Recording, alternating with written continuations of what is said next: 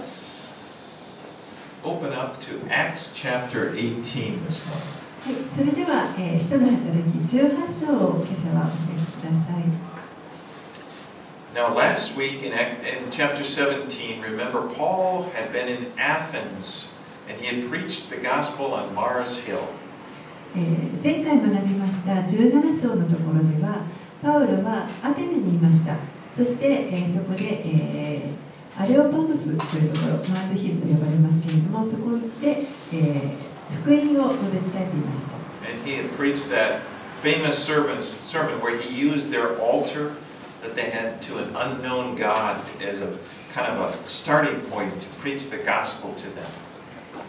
そしてパウロは、えー、その町の中でですね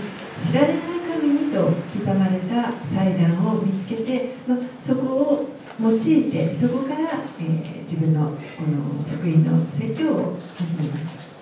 then after he left Athens, he goes down to Corinth. そして、まあえー彼らを作られた神について誠の神について語ったわけですけれどもその後に彼はパウロはアテネを去って今度はコリントに行きました Now, both Athens and Corinth were in a territory called Achaia, which is at the southern tip of what is now Greece.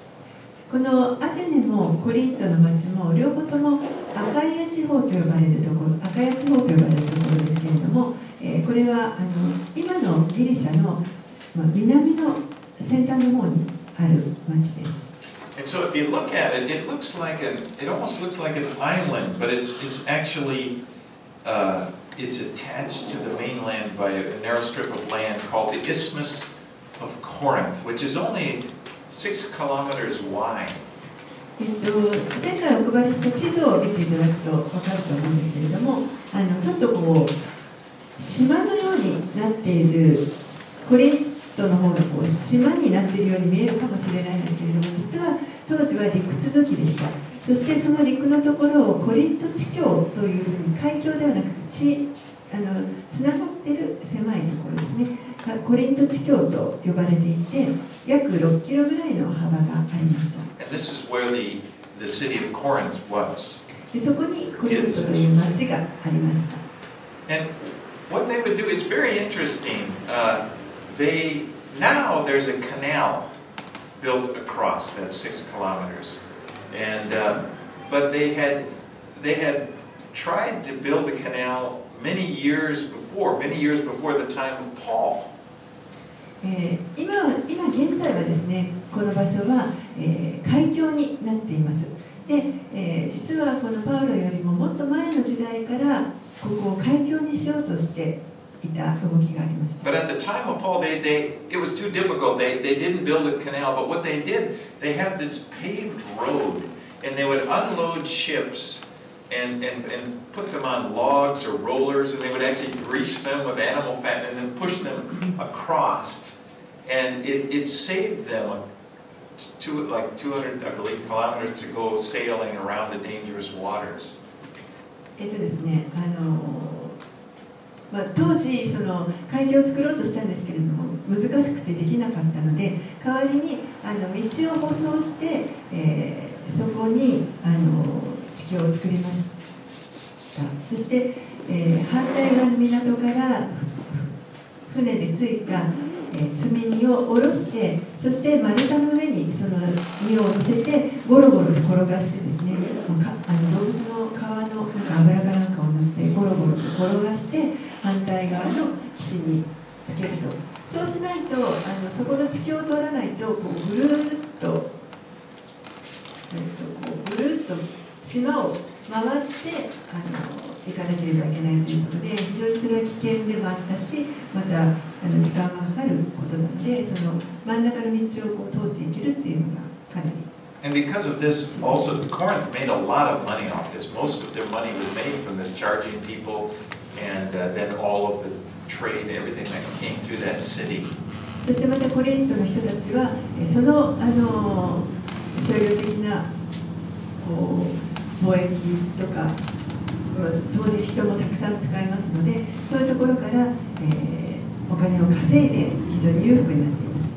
And so it, at this time, Paul is entering the city. It's a wealthy city. It's, a, it's the capital of the province of Achaia. ですからコリントという町は非常に裕福なところでこのアカヤ地方の,、まあ、あの中心地でありました Okay. So with that, background, let's begin and let's read verses 1 through 4. はい、でその背景を持って、えー、今朝は18章から見ていきたいと思います。1節から4節をお読みします。その後パウロはアテネを去ってコリントに行った。そこでポントス生まれでアキラという名のユダヤ人と彼の妻プリスキラに出会った。クラウディウス帝が全てのユダヤ人をローマから退去させるように命じたので最近イタリアから来ていたのであるパウロは2人のところに行き自分も同業者であったのでその家に住んで一緒に仕事をした彼らの職業は天幕作りであったパウロは安息日ごとに街道で論じユダヤ人やギリシャ人を説得しようとした So Paul had this trade. He was a tent maker. えーパウロはこの天幕作りという仕事を職業を持っていました You know, he was a rabbi, a Jewish uh, rabbi, teacher, but it was a standard practice for rabbis to also learn a trade. パウロは、えー、もともとこのユダヤ人のラビ教師でしたでも、えーこのユダヤ人のラビたちはえーまた仕事をこう学ぶということもあの彼らの習慣の中にありました And so, even though he's his principal occupation now as a teacher, he's able to find work making tents in order to support himself. ですから彼の、まあ、主な働きというのは教えることだったわけですけれどもでも、えー同時にこの幕屋を作るという仕事をして働くことができてそれによって、まあ、自分のあの生計を賄っていたということです Now, in those days, tents were almost always made of animal skins, like goat skins. えーこの幕屋というのはあの大抵、えー動物の皮特にヤギの皮などを使う So when you hear tent maker, don't don't you know imagine large rolls of canvas and a sewing machine. You know, this is uh, think more like leather craft. ですから、えーこの幕屋作りテント作りといってもあのなんか大きなキャンバス地をですねあの機械で縫って組み立てるようなものではなくてもっとこのラフなといいますか動物の皮を使って手で縫っていくようなものです Well, he meets Priscilla and Aquila, who they were Jews who were forced to leave Rome during the reign of Claudius.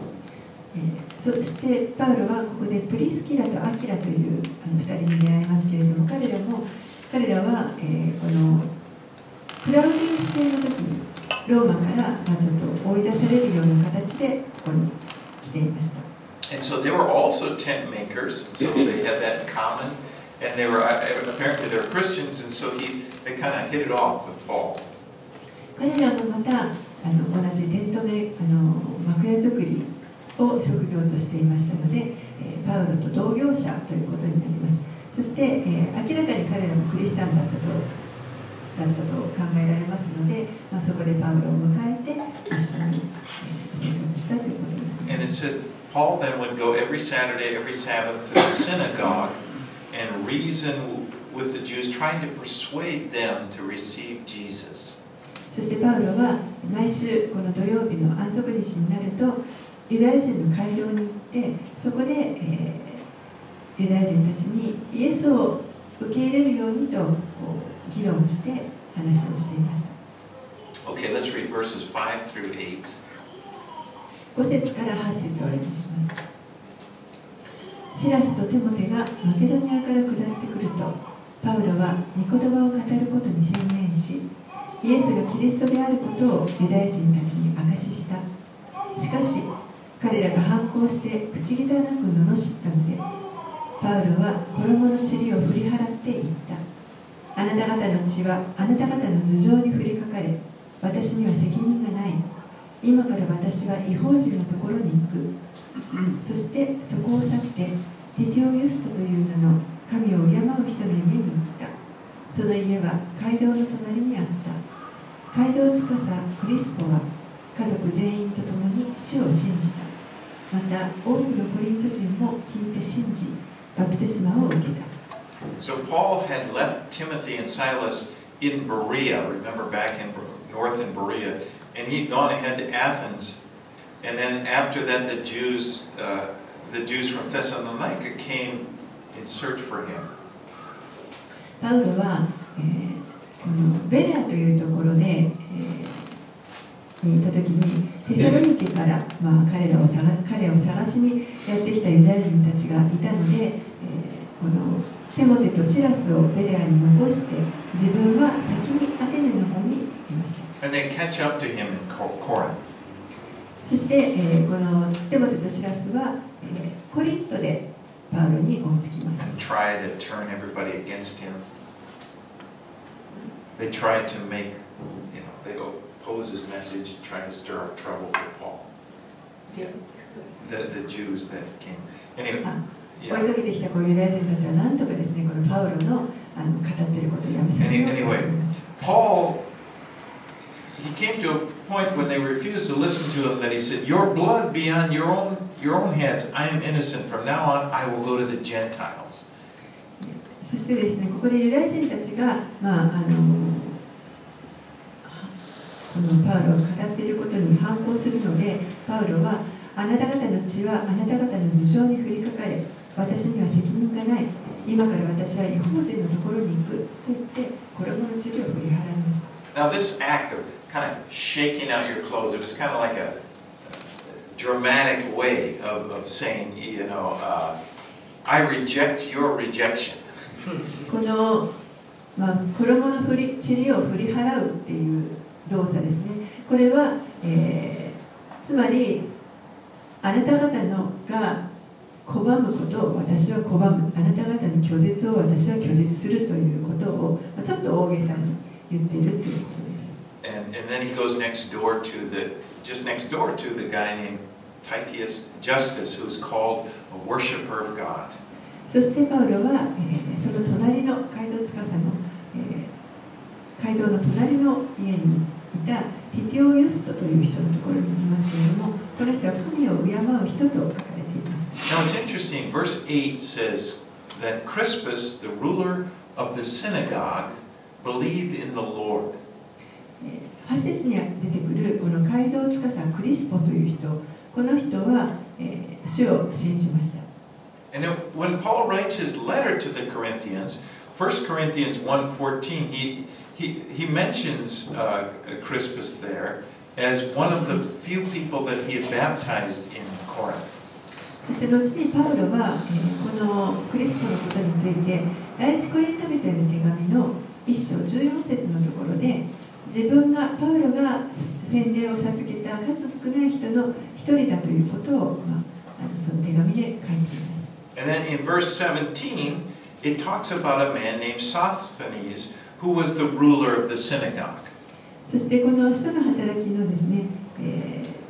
18章のこの17節先の方ですけれどもちょっと先ですが18節を見ますと、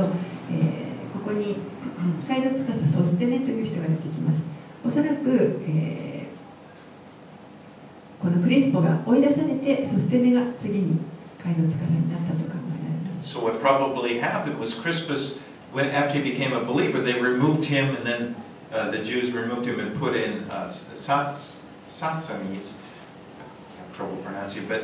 and then to replace him, えーどうやらこの街道司だったクリスポの代わりに今度はソステネという人をユダヤ人たちはここの街道の街道司としたようです。 and it, it's interesting. Then again, if you look in the book of Corinthians, in verse one, it says Paul, called by the will of God to be an apostle of Christ Jesus, and to our brother Sosthenes, to the church of God that is in Corinth. Now, Sosthenes was a pretty common name at that time, but it is possible that he was the synagogue ruler. So it's interesting, Crispus becomes a believer, and then he's replaced, he, he- he's taken out and replaced with Sosthenes, and it's very possible that he also became a believer. えーそしてちょっと興味深いのはですねこの第一コリント人への手紙の一章の一節のところで 神の御心によりキリストイエスの使徒として召されたパウロと兄弟ソステネからコリントにある教会へと手紙の最初に書いていますけれどもこのソステネという人ですね、当時ソステネという名前はあのよくある名前だったんですけれどもでもおそらくこの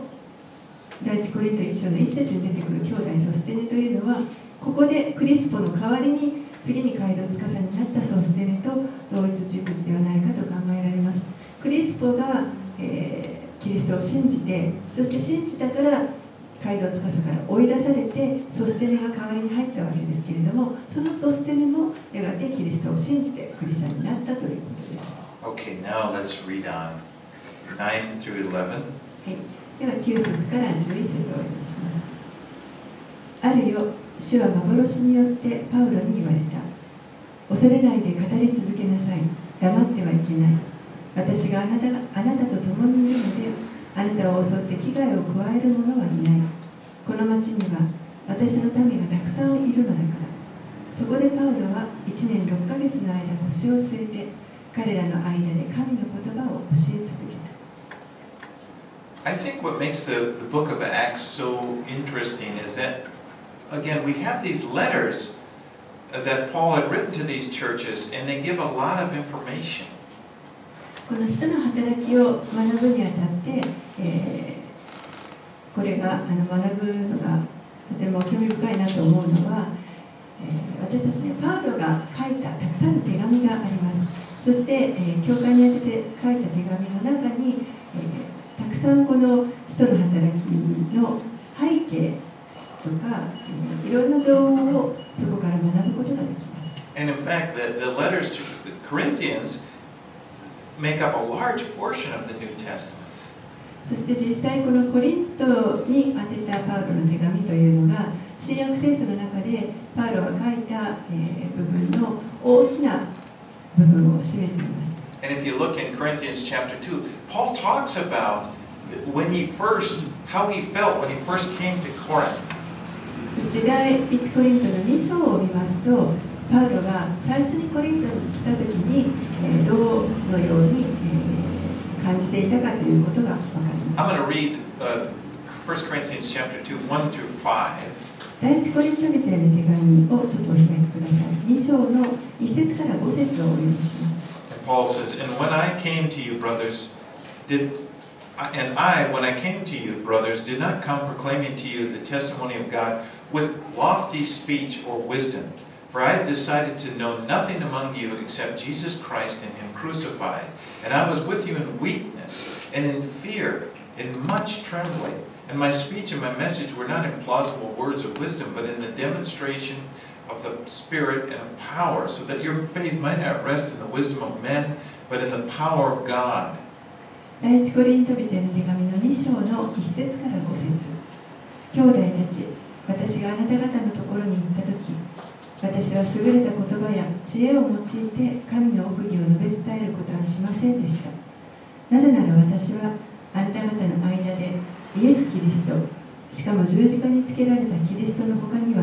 何も知るまいと決心していたからです。あなた方のところに行った時の私は弱く恐れおののいていました。そして私の言葉と私の宣教は説得力のある知恵の言葉によるものではなく御霊と道からの現れによるものでしたそれはあなた方の信仰が人間の知恵によらず神の力によるものとなるためだったのです So we see Paul was afraid when he came there. ここで私たちはパウロがコリントに来た時に恐れていたんだということが分かります But the Lord speaks to him in a vision. He said, Don't be afraid to speak. I'm with you. 主がパウロに現れて幻の中で現れてそして、えー恐れるな私があなたと共にいるということを言われました He says, I'll protect you. I I have many people in this place. 私があなたを守るこの場所には私の民がたくさんいると言われました You know, it, it's interesting because we see here Paul was afraid, but there's so many times when we look at his life, it seemed like he was fearless. 興味深いなと思うのはパウロはここで恐れて恐れていたということです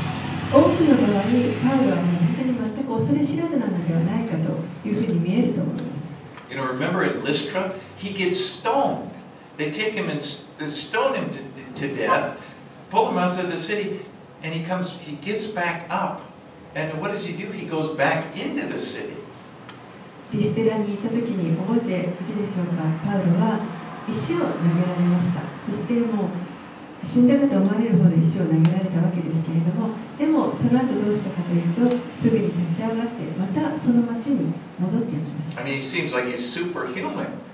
なんかもうまるでこうちょっとスーパーマンのような感じが But we see here, no, he was human. He, he had fear.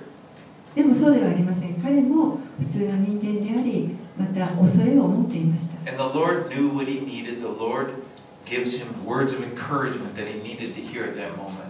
そして神は、えーパウロに今何が必要かこの励ましが必要であるということをよくご存知で、えー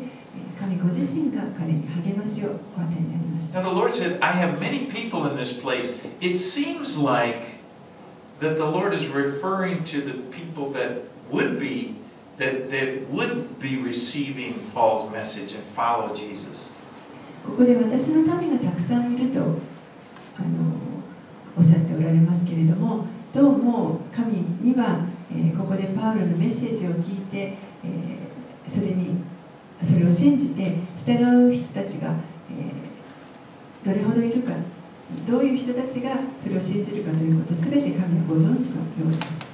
Well, Paul ends up staying here for about a year and a half. 結果的にパウロはこの町に1年半滞在することになります And that's longer than he stayed at any other place except for Ephesus, where he stayed for over two years. えーそれはこの彼はエペソという町には2年間いたんですけれど2年以上いたんですけれどもえーそれ以外では一番長いあの滞在した場所ということになります So it's interesting that this place where he came in, he was so afraid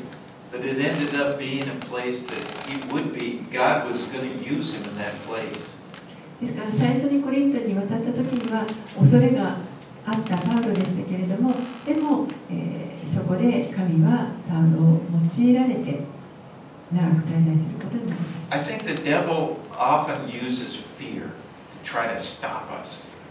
悪魔は私たちの,この働きを止めようとして恐れてさせようとしてきます I mean, there's been so many times I, I felt often when there's a time that I've had to come up against fear, in the, in, as it turns out, that ends up being a very good thing, 私自身もあの the thing that I experienced. 過去に恐れに対して恐れがやってきた時にそれに対して立ち向かっていった時にあの本当に結果的に素晴らしい経験というものをさせてもらった記憶があります What I want to say is, God is with you in the same way He was with Paul. 神はこのパウロと共におられたように同じように皆さんとも共にいてくださいます And sometimes we just have to hear the words of the Spirit speak to our hearts, saying, Don't fear, I'm with you.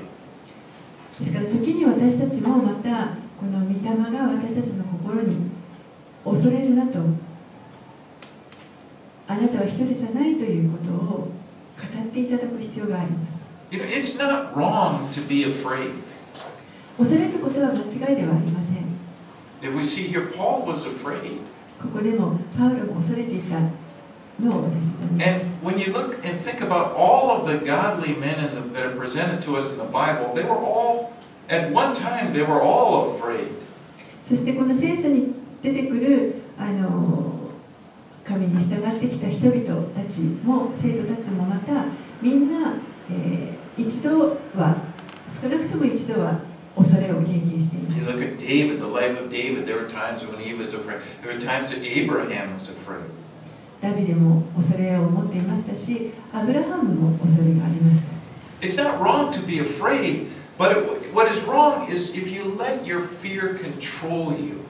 ですから恐れるということ自体は間違ったことではありませんでもじゃあ何が間違っ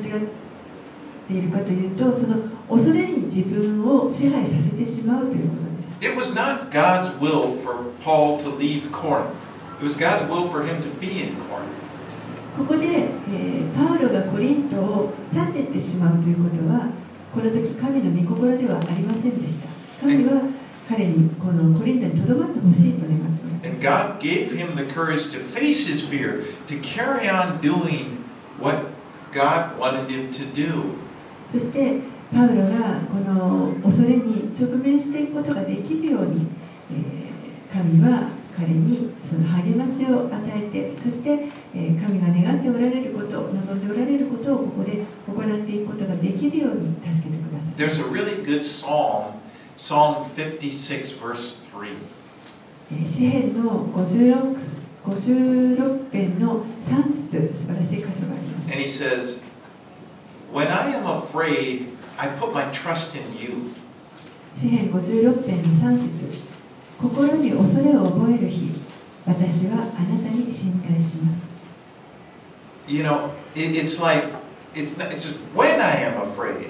And so, but then at that time, I'm going to put my trust in you. これは心に恐れを覚える日覚える時に私はあなたを信頼しますと言ったんです But you know, unfortunately, many people spend their lives reacting to fear.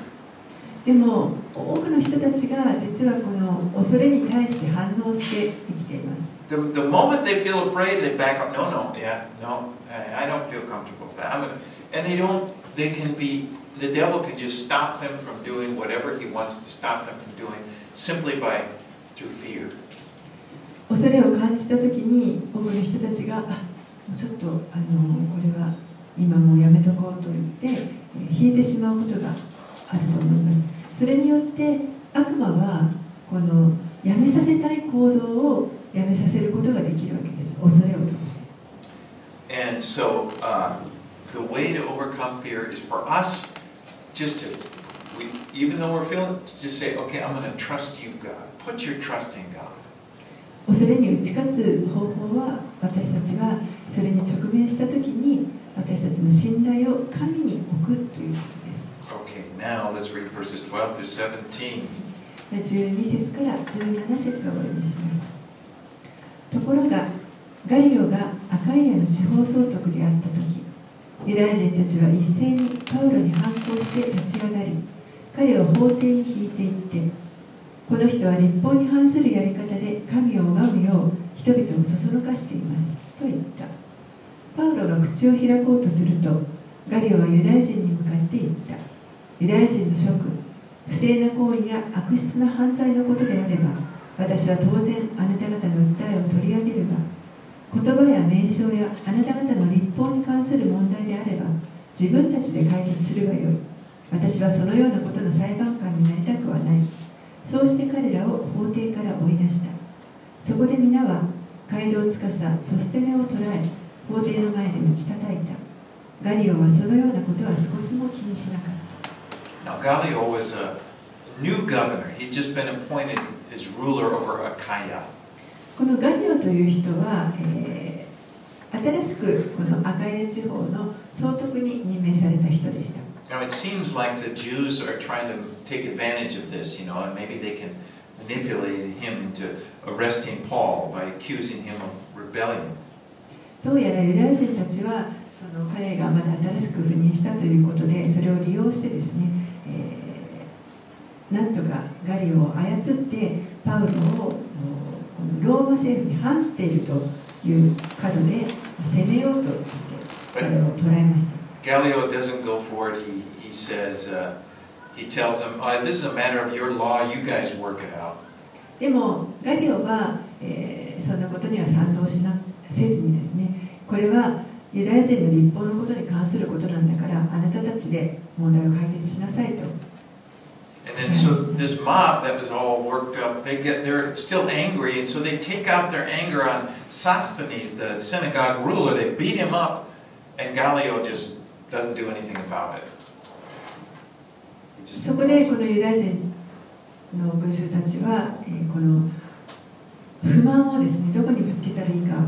と分からなくてソステネにこの街道司であるソステネに、えー対して法廷の前で石を投げましたでもガリオはそんなことは一切気に留めませんでした All right, let's read verses 18 through 21. 18節から21節パウロはなおしばらく滞在してから兄弟たちに別れを告げてシリアへ向けて船で出発した。プリスキラとアキラも同行した。パウロは誓願を立てていたのでケンクレアで髪を剃った。彼らがエペソに着くとパウロは2人を残し自分だけ街道に入ってユダヤ人たちと論じ合った。人々はもっと長くとどまるように頼んだがパウロは聞き入れず神の御心ならまたあなた方のところに戻ってきますと言って別れを告げエペソから船でした So Paul leaves Corinth along with Priscilla and Aquila. パウロは、えーここでプリスキラとアキラを連れてコリントを出ます And he goes down to Centria, which is the port city, so where he's going to get on a boat and sail over to Ephesus. えーそしてケンクレアというですね港町のところまで行ってそこから船でエペソに向かいました。And he stops in at a barber shop, gets his hair cut in order to fulfill a vow. まあその前にですねあの船に乗る前に彼はちょっと床屋さんに行って髪を剃って まああのそれは冗談ですけれども、まあ、あの誓いを立てていたので髪を剃りました。You, we don't know what the vow was, but sometimes they would do that. They would take a vow and shave their head off, or their hair off. まあその誓い fulfill a vow. パウロのかけた誓いが何なのかというのは分かりませんけれどもでも、えー当時人々は何かに誓いを立てた時に髪を剃るということをしていました You, you may remember in the Old Testament, there's this rule of the Nazarite, and it has to do with the Nazarite. When he dedicates himself, he doesn't cut his hair, he lets it grow. And maybe Paul probably took this sort of vow. Maybe, who knows what the vow was? Maybe, Lord, if you give me here safely, uh, whatever the vow was, but then when the vow is fulfilled, he cuts off his hair. That's probably what it was. あそう after Yeah. Maybe too much information. ナザナザ、えーナジル人という人があの旧約の時代に出てくるんですけれども、えー彼らはあの 頭にカミソリを当ててはいけないという決まりがあって、えーそのナジル人として神に捧げられた人たちなので、えー頭にカミソリを当てないということをしていましたけれども、まあ、それにちなんでかどうかは分かりませんけれどもここでパウロはどんな誓願を立てたか分かりませんけれどもあのその誓願が、えー成就した時におそらく、So I got, got off, I うんちょっとごめんなさい Details. 髪を切ったのが、 think. Remember, the, he's going over to Ephesus. Ephesus was a major city in, in Asia. Remember, before he'd gone north of there and, and came around, but now he's going back through Ephesus. And Paul's going through Ephesus. パウロは、えーここでこのエペソを通ってあのまたもっとあの 東の方に行くわけですけれどもまずエペソに到着します And he goes into the synagogue and reasons with the Jews. そして、えー町に入っていってユダヤ人の街道に行ってユダヤ人たちと論じ合います And interesting thing, this time the Jews want to hear what he has to say. で面白いのはこの時はユダヤ人たちは、えーパウロが言うことをもっと聞きたいと思った Remember, at other times he would go into the synagogue and the Jews would, Paul would have to get, he would get run out of town by the Jews. But this time they, they say, come, come and share with us again. 以前はパウロがこの街道に入っていくともう人々は彼の話を聞きたくなかったわけですけれども今回は、えーむしろ逆にもっと聞きたいとパウロの話を求めていました And, and, and Paul says, sorry, I gotta go. でももっととどまって話してくださいと言ってもいや私はもう行かなければいけません But he said, I will return if God wills it. でも神の御心ならまたあなた方のところに戻ってきます And he will go back, he will come back and he will spend a really long time there. で実際、えー彼は後にまたエペソに戻ってくることになりますそしてその時には今度はもっと長く滞在することになります All right, let's read 22 and 23. 22節から23節それからカイサリアに上陸してエルサレムに登り教会に挨拶してからアンティオキアに下っていったパウロはアンティオキアにしばらく滞在した後また出発しガラテヤの地方やフリギュアを次々に巡ってすべての弟子たちを力づけた So Caesarea is, if you, you look, it's quite a ways away. In those verses, there's a lot of traveling. He goes all the way over to Caesarea, and he lands, and then goes up to Jerusalem えーここで彼はこのエペソからこのカイサリアにあの上陸しますけれどもかなり長い航海をしてカイサリアに、えー行ってそしてそこからエルサレムに行ってエルサレムの教会に挨拶をしました And then he goes back to Antioch, which was kind of his home base. そしてまた今度はアンテオケに戻っていきます。自分のあの出発したところですね。パウロの拠点となっていたところです。So actually, this is the end of his second missionary journey. これが、えー彼の2回目の伝統旅行の終わりになります。And then so in verse 23, that's the beginning of his third missionary journey. ですから23節のところは実は今度は3回目の宣教旅行の始まりということになりま And す he goes back through Galatia and Phrygia, strengthening the churches that he started there before.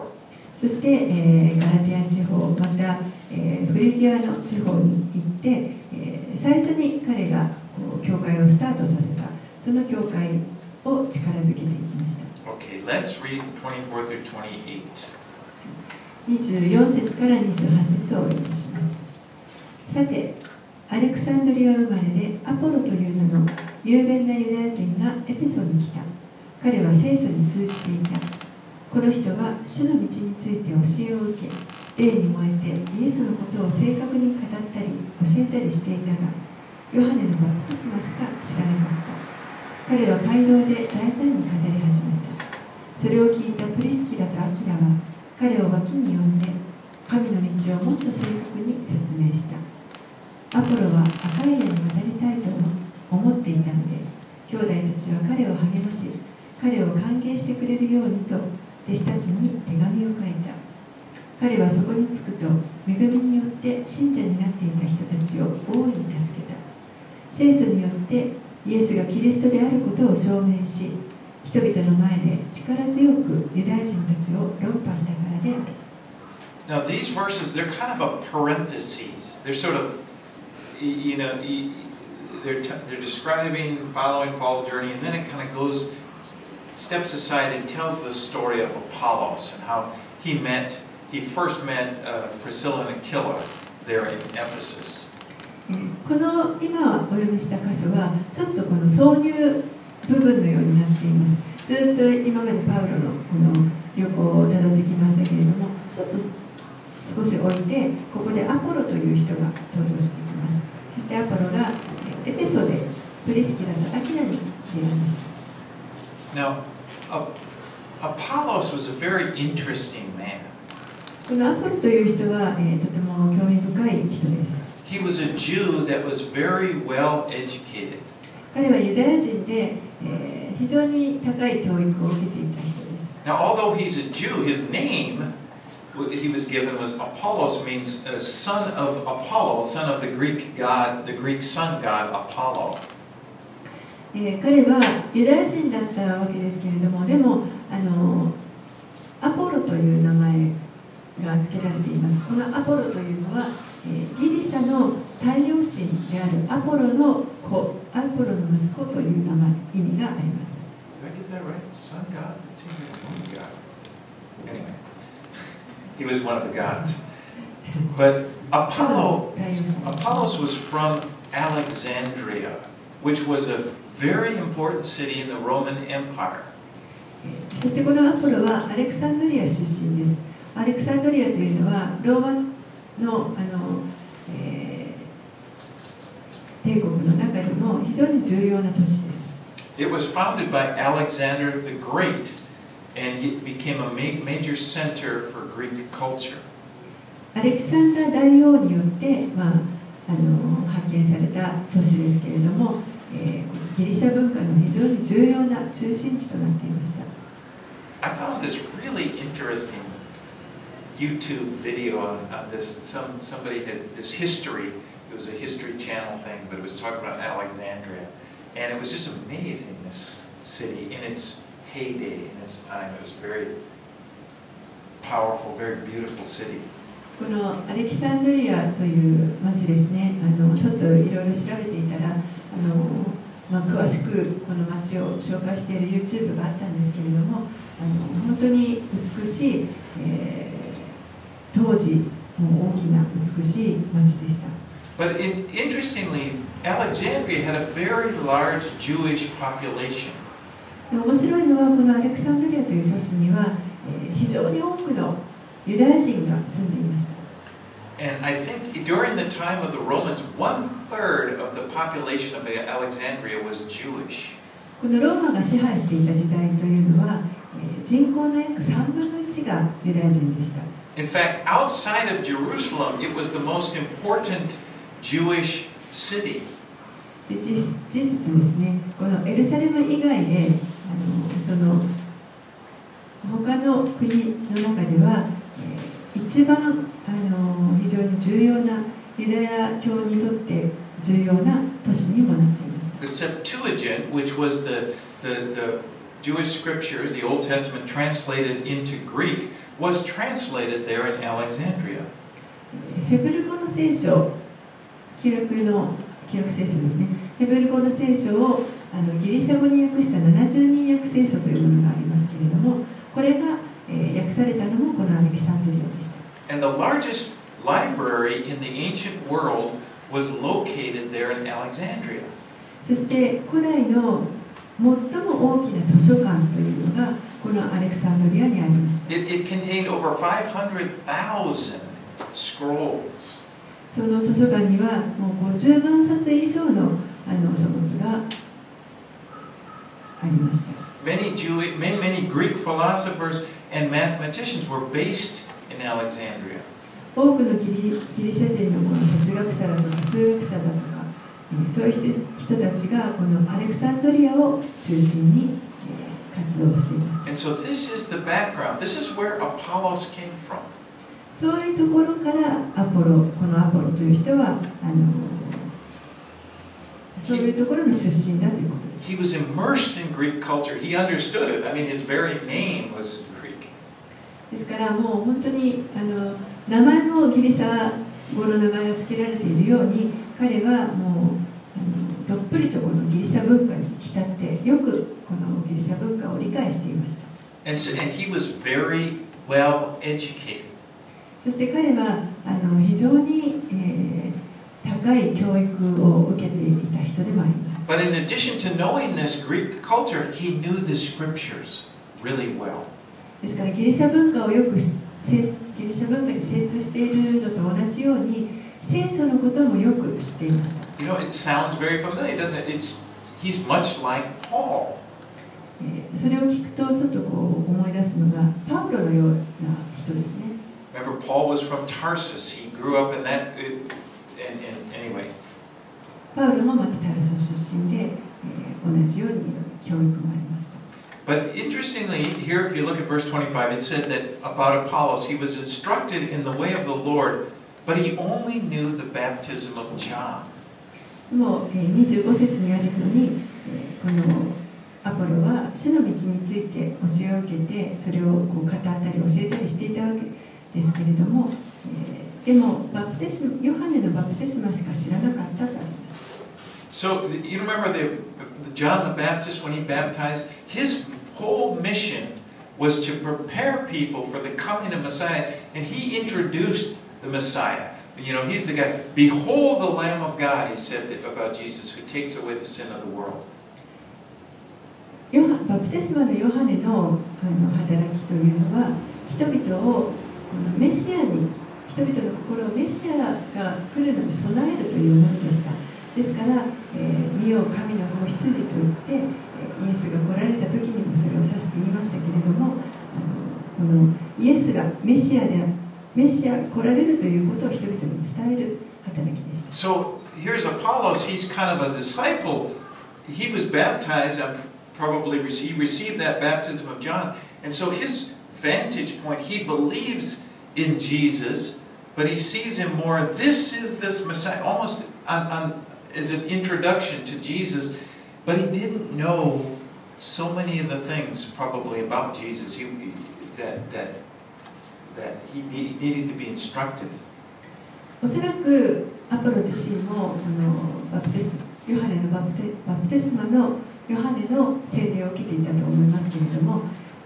でイエスのことも知っていて、えー、 そのことを教えてはいたんですけれどもでも、えー、まだまだ彼にはイエスについて知らないことがたくさんあったと思います。But so it's like he Apollos took what he knew about the Lord and he was preaching it powerfully. アポロは、えー、主について自分の知っていることを、えー、もう本当にあの力強く説教していました。God had gifted him with this ability to speak and the knowledge of the scriptures and had shown him, you know, that Jesus was the Messiah. And he was taking what he had and just going for it. 神がパウロアポロアポロに、えー、この本当に語るそういう賜物を与えてくださってそして彼は、えー、高い教育も受けそしてイエス・キリストがメシアであるということも信じて、えー、それをこの自分が知っていることを人々に力強く証ししていました。And then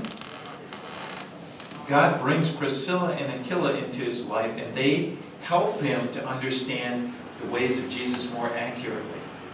そこに神がこのプリスキラとアキラをアポロのところにあの導いてくださってそして、えー、もっと正確にこのイエスについて、えー、知ることができるように理解することができるように助けてくださいました。And you know, I think this is a good example for us to follow. これは実は私たちにとって良い模範だと思います。Use the gifts, use what God has given to you. 神があなたに与えてくださったその賜物を使ってください。You don't need to have perfect knowledge of the Lord in order to be used by Him. その賜物を使うために、主について完全な完璧な知識をあの持たなければいけないということはありません。You know, if God waited until we our knowledge was perfected, He couldn't do anything through us. もし神が私たちのこの知識が完璧になるまで待っておられるとしたらもう私たちの誰も用いることがおできになりません And I believe that as we step out, use what we have, God will guide us. He'll bring people into our lives. He'll bring circumstances into our lives to help us develop the gifts that He's given to us. 私たちが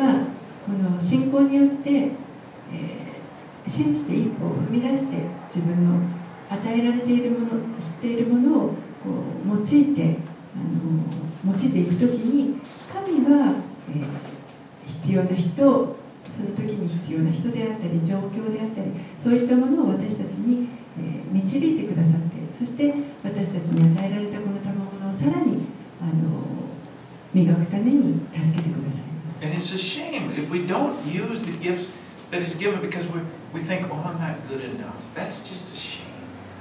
ですからもし私たちがこの神に与えられた賜物をいやまだ私なんかは十分じゃないからと言って用いなかったとしたら、それは本当に残念なこと。もしくは、ちょっと恐れてですね、もし間違ってしまったら、失敗してしまったらどうしようと言って、何もしないということ。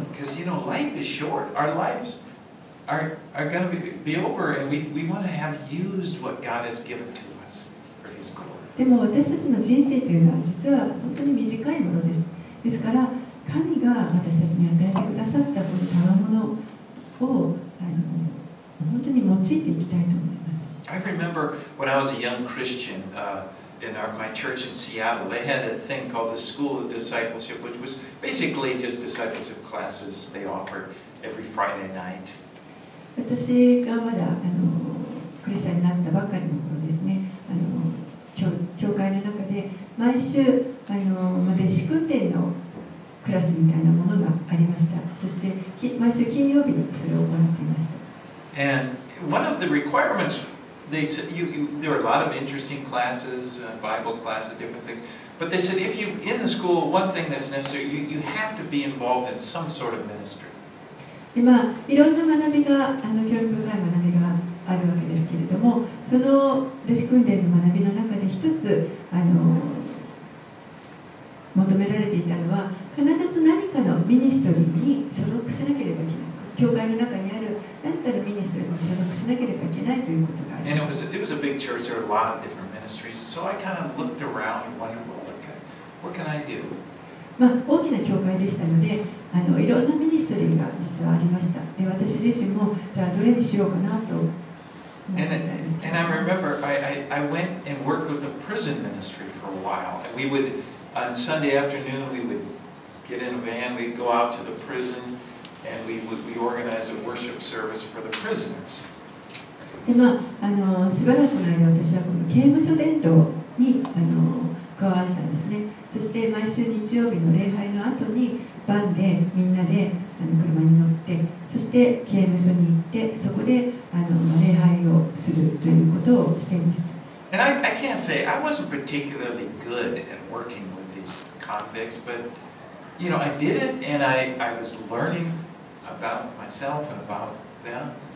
まあ、あの正直に言いますと私自身はあの実はこういう囚人の人と相対するようなこういう刑務所伝統というのは苦手だったんですねでもあの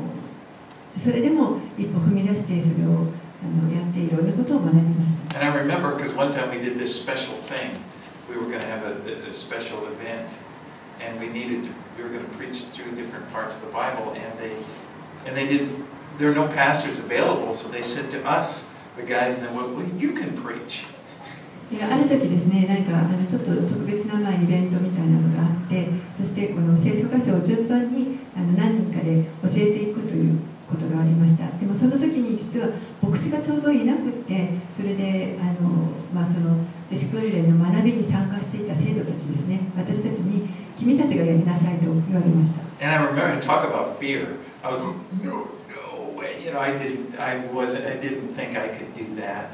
でもあの私は本当に恐れをなしてですね、いやあの、ちょっと待ってください、もう私は本当そんなことはできないと思っていました。でもですね、結果的に私が初めて行った説教というのは、この刑務所で行ったものでした。But you know what I'm saying is, this, well, this is a whole different thing. We, this is not a big church or no, prayer, but but there's just things that we can, you know, that we just step out. You know, maybe maybe the Lord is leading me to do something. まあ、これはあの一つの例であってあのそこは大きな教会だったのでそういうことがあったということですけれどもでも神はあの私たちに本当にこの賜物を用いてほしいと思っておられます And, and I was just remembering this also. Before that time, I remember I met, I had a friend at, that I made at the church, and he just on his own just came up with this idea. He would go to the nursing home and visit because there's a lot of lonely people. America has a big nursing home, a lot of lonely people. Many people don't visit them, so he would just go there, visit people, pray with them. またあのある時ですねこの教会にあった友人の一人があの彼は 自分一人で、えー介護施設のところにあのある時から行き始めましたで介護施設に入っているあの高齢の方々は本当に孤独で、えーあのまあ、アメリカだと本当そういう孤独なご老人が多いんですけれどもでそこに行って、えーまあ、話をしたりあの祈ったりということをしていました And he said to me once, "You want to come with me?" I である時.ある時あの一緒に来るって聞かれましたので、まあうん、じゃあいいよって And we didn't know what to do. You know, he said, "Well, okay, I'm going to go. Maybe you can go over this part." And, and so I just went in and started to meet people. で、まあ、何をしたらいいかわからなかったんですけれどもとりあえず行ったらじゃあ僕はこっち行くから君こっちのこっちの方でって言われてそしてまあどうしたらいいかわからないんだけどもとにかく入っていってあのそこにいた人たちに会いました And there was one guy that there was a Christian that worked there, and he said to me, "Can you come and and, and talk to this lady? Because I don't think she's going to live much longer." するとあのその施設で働いていてクリスチャンのあのスタッフの人がいたんですけれどもその人が私にちょっとこちらに来てこの女性にあの話をしてくれないかとなぜならばこの女性はもうあの長くはないと思います And then remember, she was she was very frail. I don't even very old, and she was kind of laying on her side. And so I, I knelt by her bed and I was talking to her, and she was talking to me, and I shared the gospel with her. でまあその女性は確かにもうかなり高齢でもう体もちょっとこう曲がっているような感じであのうつろな感じだったんですけどベッドにいてでそこで、まあ、彼女と話をし始めてあの福音を証しし始めしました And I asked her, "Do you, do you believe this?" And she, and she, I remember she had my hand. She was, "I believe, I believe." She was really そしてあの、まあ、彼女にですねあの福音を伝えた後に「信じますか?」って聞いたところ彼女は私の手を握ってそして「信じます信じます」と言ってくれました And, and, and, and I I prayed with her, and then next week I came back and she had passed away. そしてそこであの一緒に祈ったんですねそしてあの次の週にもう一回そこの施設に行ったらもう彼女は亡くなっておられました。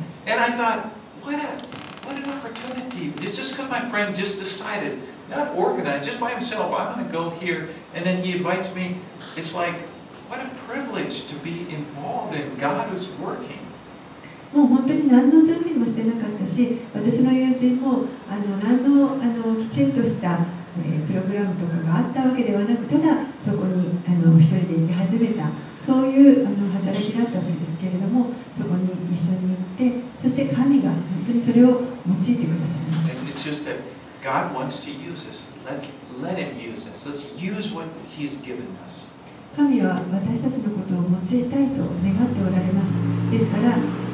用いていただきましょう私たち自身を使っていただくということです All right, well, let's finish up here. Apollos, Apollos now, he's going to go on to be one of the most beloved teachers in the church. アポロはこの後ですね、えー教会の中でも最も愛される教師の一人となっていきます Paul obviously considered him to be a part of his team because he, he mentions him in his letters 1 Corinthians, Titus. パウロは、えー明らかにこのアポロを本当に自分のあのチームの一人として、捉えていたと思います彼の手紙の中に、えー第一コリントだったりテトスの手紙の中にもこのアポロのことが言及されています And Luther actually believed that Apollos was the author of Hebrews. We don't know who the writer of the book of Hebrews in the New Testament is. There are different theories, but Luther thought it was Apollos. It could have been Apollos. 新約聖新約聖書の中にヘブル人への手紙という手紙がありますでこれは作者が誰か分かっていませんでまあいろんな説があるんですけれどもあのルターはこのヘブル人の手紙はアポロが書いたのではないかというふうに信じていたということです So as we go through this book, uh, uh, we're studying the book of Acts, we're seeing, we're getting to see so many historical places, so many people. この使徒の働きをずっと学んでいきますとあのたくさんの歴史的な場所とかまた歴史上の人物をあの見ていくことができます And we see God's hand at work. He, he, he's kind of like he's orchestrating these different types of people and places. そして、えー神が本当にいろんな場所とかいろんな、あのー異なる人々を用いてもう本当にそれを、あのーうまくこう用いて働いておられるということがよくわかります。And we see how God uses all kinds of people, from these guy, guys like Apollos and Paul that are like professors, 神はいろんな人を用いられました。例えばアポロやパウロのようにもう本当にこの学者と呼ばれるようなそういう人たちをも用いられました。and other people like, like Peter, uneducated fishermen. またはこのペテロのようにですねあの全く無学な漁師であった人も用いておられます And the gospel being preached in, you know, like in the, in the middle of Athens, at the, you know, like in the middle of a university, and then out in with just ordinary people. It's like there's no part of life that God is not involved with. そしてこのアテネからまた福音があのいろんなところにこう広がっていくわけですけれども神にとって神が関わってない関与しておられない場所というものは一切ありません And you can be confident God is at work in your life, in the people in your life, in the situations around you, even though you can't see it. そして神は皆さんの人生に深く関わっておられますし皆さんの周りの人々や、えーもう本当にあらゆるところにいろんなところに関わってくださっているそれを私たちは確信を持つことが God is there. 神はたとえ見えなくても神はそこにおられます So let's just let's have faith in Him and serve Him with our whole hearts as part of His kingdom. ですから、えーこの方に本当に信仰を置いてそして心からこの方をに仕えていきましょうこの私たちは神の国の一員として Let's pray. お願いします Father, we are so happy to be a part of your kingdom.